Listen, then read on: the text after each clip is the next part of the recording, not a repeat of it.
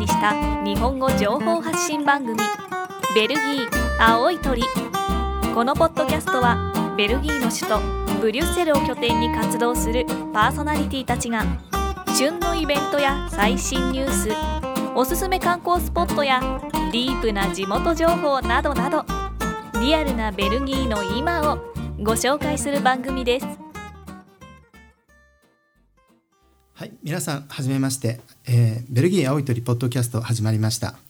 えー、こちらはですね、えー、ベルギーをテーマに日本語で情報情報発信をしている、えー、ウェブサイト青い鳥、え、こちらのあのポッドキャスト版になります。え、この青い鳥はですねサイトの方は2014年5月からスタートしまして、えまあ、あのベルギーに住んでいる人、まあ、我々日本人ですけどもがあのベルギーについてあのいろんな情報ですねイベントですとかニュースですとか文化情報であったりそういったものを発信しているサイトです。えー、今回あの機会がありましてあの素敵なパーソナリティの、えー、お二人にも、えー、恵まれまして、えまあ、新しいこういう形であの皆さんに情報をお届けしたいなと、え、思っております。え、改めましてあの編集長の山本博之と申します。どうぞよろしくお願いします。えー、私はですねあの2008年にあのベルギーにあの住えー、引っ越してきまして、えーと、もともと日本ではあの書籍の編集の仕事をしていたんですけどもこちらでもあの同じように、えー、ブルッセルの、えー、王立美術館のあの美術ガイドブックですとかブルージュの、えー、こちらもあの美術館あの美術館ですとかあの教会の美術品のあのガイドブックなんかを、えー、出版しております。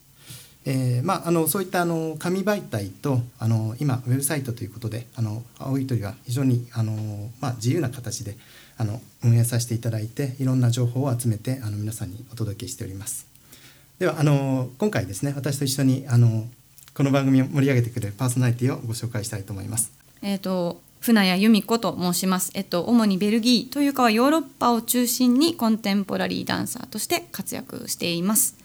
えーと、ベルギーに来たのは2004年からです、えーと、留学をきっかけに今もずっとこっちに住んでいます、えーと、今回は喋れる要因として、えー、山本編集長に呼ばれてきました。よろしくお願いします、はい、こちらこそよろしくお願いします。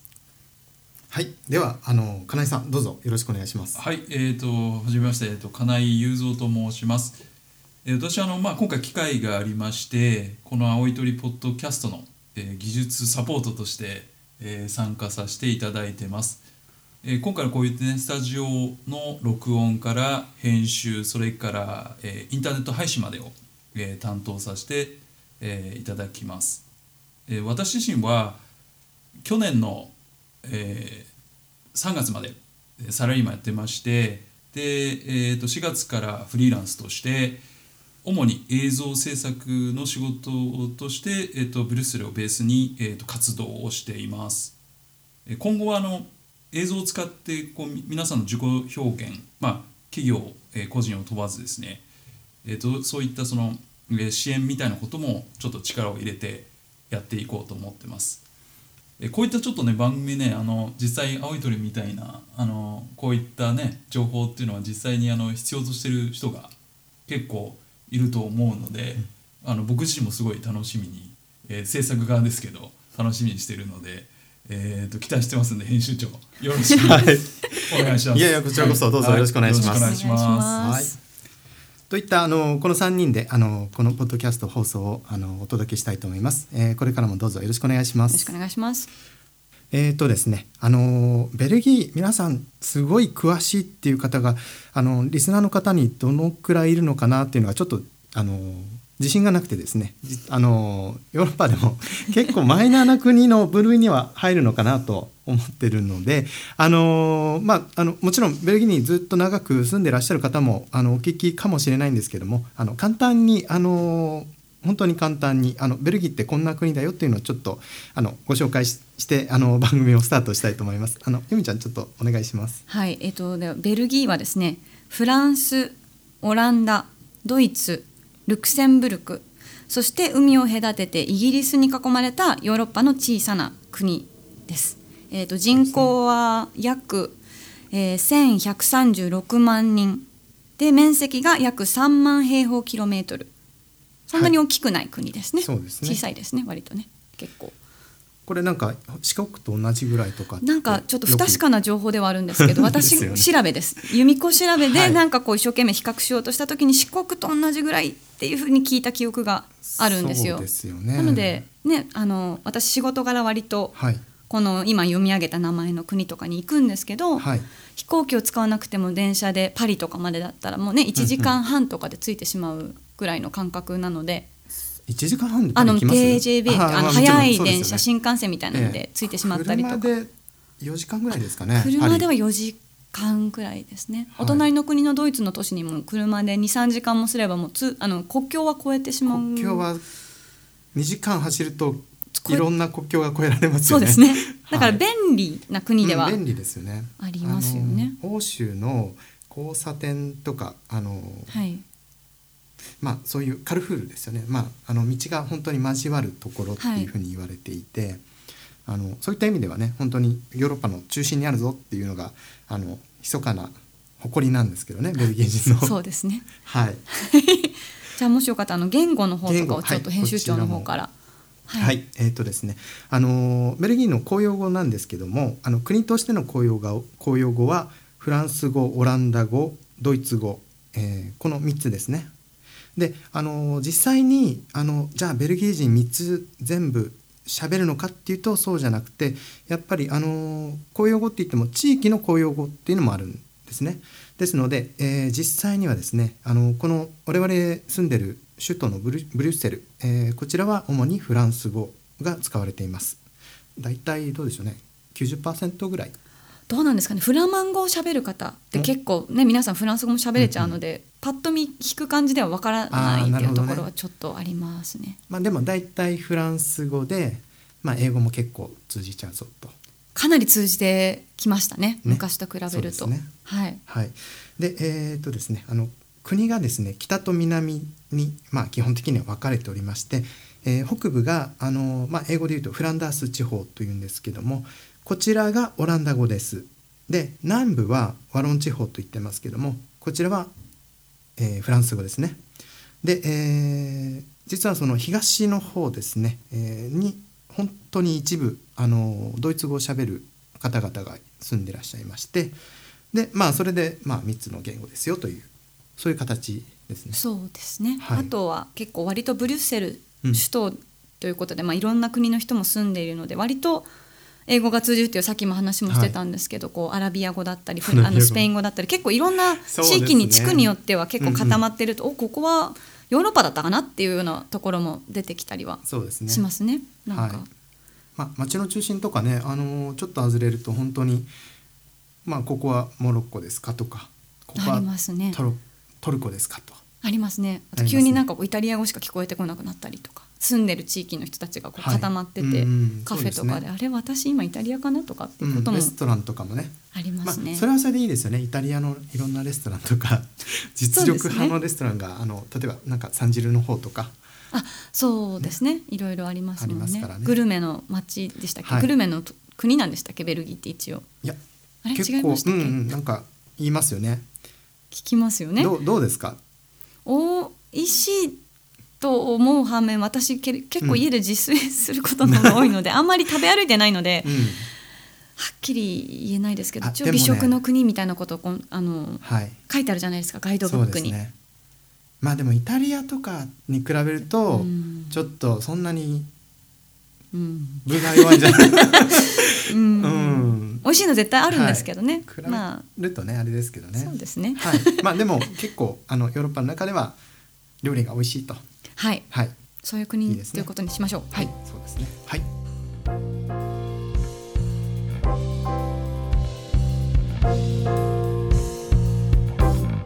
さてブリュッセルのスタジオを飛び出してドイツのフランクフルトにやってきました。これから番組の後半は指揮者の大野和志さんにお話をお伺いしたインタビューをお届けします。大野さんは以前ベルギー・ブリュッセルのモネ劇場で音楽監督を務めていらっしゃいましたインタビューを録音したのは2017年の12月8日ですその前日にフランクフルトのオペラ座で大野さんはテルミーターというドイツ語現代オペラの作品の指揮をなさいましたこの作品は非常にあの各方面で高評価のレビューを獲得しております。え翌朝、また次の町へ移動ということで、お忙しいところだったのですが、快くインタビューを引き受けていただきまして、え滞在先のホテルのロビーで録音いたしました。少し背景音が入ってますが、お許しいただければと思います。さて、内容ですが、えー、現在、大野和志さんはカタルーニャ国立バルセロナ交響楽団で音楽監督を務めていらっしゃいます。えー、日本でもニュースになっていますが、カタルーニャ、えー、こちらは独立運動が起こっています。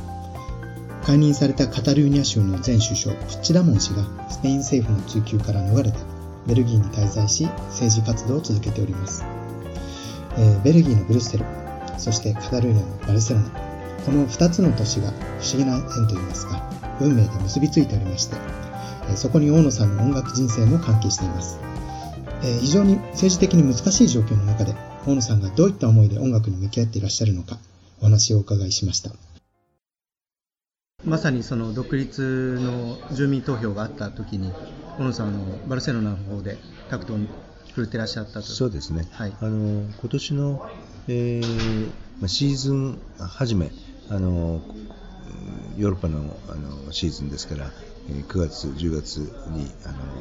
シーズン明けになるわけですね、日本の場合ですと4月の桜の頃なんですけれども、はい、えー、ヨーロッパですと9月、10月と、でその時の9月の、えー、終わりの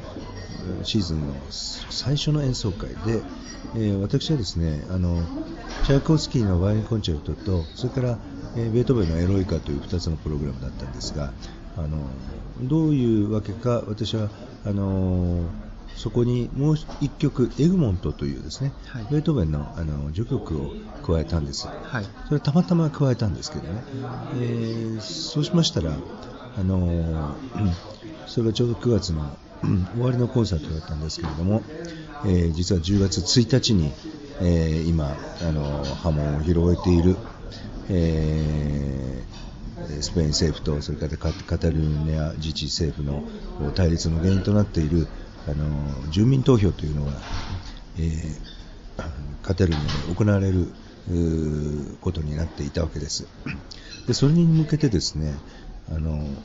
本当にたまたま私はプログラムの中に入れたんですけども「エグモント」という曲がですね、はい、あのその10月1日の国民投票に対しての一つのこうえー、そのサポートのはい、あのきっかけになる、えーまあ、曲が演奏されるのではないかというようなですね、はい、えー、質問が、あのえー、演奏会の記者会見でですね、はい、あの記者の方から相次いだんですね。それはどうしてかというと、エグモントというのはあの、えー、16世紀のですね、あの新教と旧教があの対立をしていて、はい、えー、そこからそのオランダがこう独立するオランダの新教が、えー、北部7州がですね、えー、独立するというようなあのことが起こりつつある時だったわけですけれどもそこで、えー、悲しいかなエゴモントというのはその今のベルギーの方にいたその新疆の代表なわけですけどもそのエグモントは、えー、スペイン政府のあの急遽ですよね、はい、急遽側のスペイン政府の、えー、圧政に 圧政に対抗して、えー、活動を続けた続けていたわけですけれども最終的には、えー、スペイン政府のに逮捕されてそして、エグモントというのはなんと私たちに大変関係のある、えー、ベルギーのブリュッセルのグランプラスで、えー、処刑されるんですよね。はい、っていう経緯のある、まあ、曲だったわけです。ゲーテの、はい、あのそれが、えー、ゲーテの、えー、悲劇にとして書かれてそこに、えー、ベートーベンが劇中の音楽として、えー、エグモントの、えー、に付随する音楽というのを書いたわけですけれどもその、まあ、冒頭で演奏される序曲がたまたま私たちの、えー、演奏会の冒頭の曲だったわけですよね。はいでそれがですねあのきっかけで、えー、記者会見でのその私への集中質問になりまして、はい。えーこれは何のために演奏しするのかと、えー独立のための一つのメッセージなのかと、はい。いうようなことをこうあからさまにこうこう聞いてくる方もいてですね。でそれは私はその、あのー正直にあの申し上げて、あのいわゆるその政治的な意図というのがあるということはもうありえないくてですね、えーこれはたあの私が選んだんですけれどもあのお直接的な関係というのは全くあのないと。たただしただしエグモントを演奏するという時にはそれはいつもそうなんだけれども結局そのあのうん私自身がですねあのえー最初ザグレブからですね、はい。クロアチアのザグレブがこの独立で揺れていた時前後をあのザグレブであの音楽監督をしていたとか、えーまあ、それからそのブルッセルのそのモネ劇場で、えーえー音楽監督をしていた時もあのやはり、えーまあ、分離独立というような言葉に関してはあの、まあ、毎日のように、はい。えー聞いて、えーいましたし、あの新聞紙上でも読んでいましたしそういう状況の中で仕事をしながらですねあのいつも思っていたのはあー、えー音楽というものは何何のためにあるべきかということを考えたときに、えー常に私の中にはあのー例えばザグレブで、えーまあ、戦火の中ですよねで演演奏会ををやり続けたときに、えー劇劇場にですね人々がいつもより多く集まったっていう経験があるんですね。はい。でそれはあの例えばその10日間制が敷かれてですねあの夜は半明かりになる。それはどうしてかというと夜に爆撃の対象にならないようにあの街が光が落ちるわけですね。でそれはもちろんあの、えー戦争中の日本なんかでもそうだったんですけども夜はいつもあの、えー明かりが落ちると、えーそうしたところがそういう中をあのひそひそとあの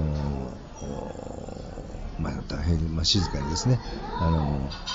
えー聴衆が集まってきて、そして中に入った途端、それは熱気ムンムンになるわけですね。でそこで、えー音楽会を聞いた聞いて、そして、えー熱狂してですね、拍手をして、でまたその10日間生の中をですね静かに静かに帰っていくと。でそれがあまりにも印象的だったものですから私自身なぜだということをあのよくまあ考える機会になったわけですが。でおそらくその 人間というのはですねあの人間であることが、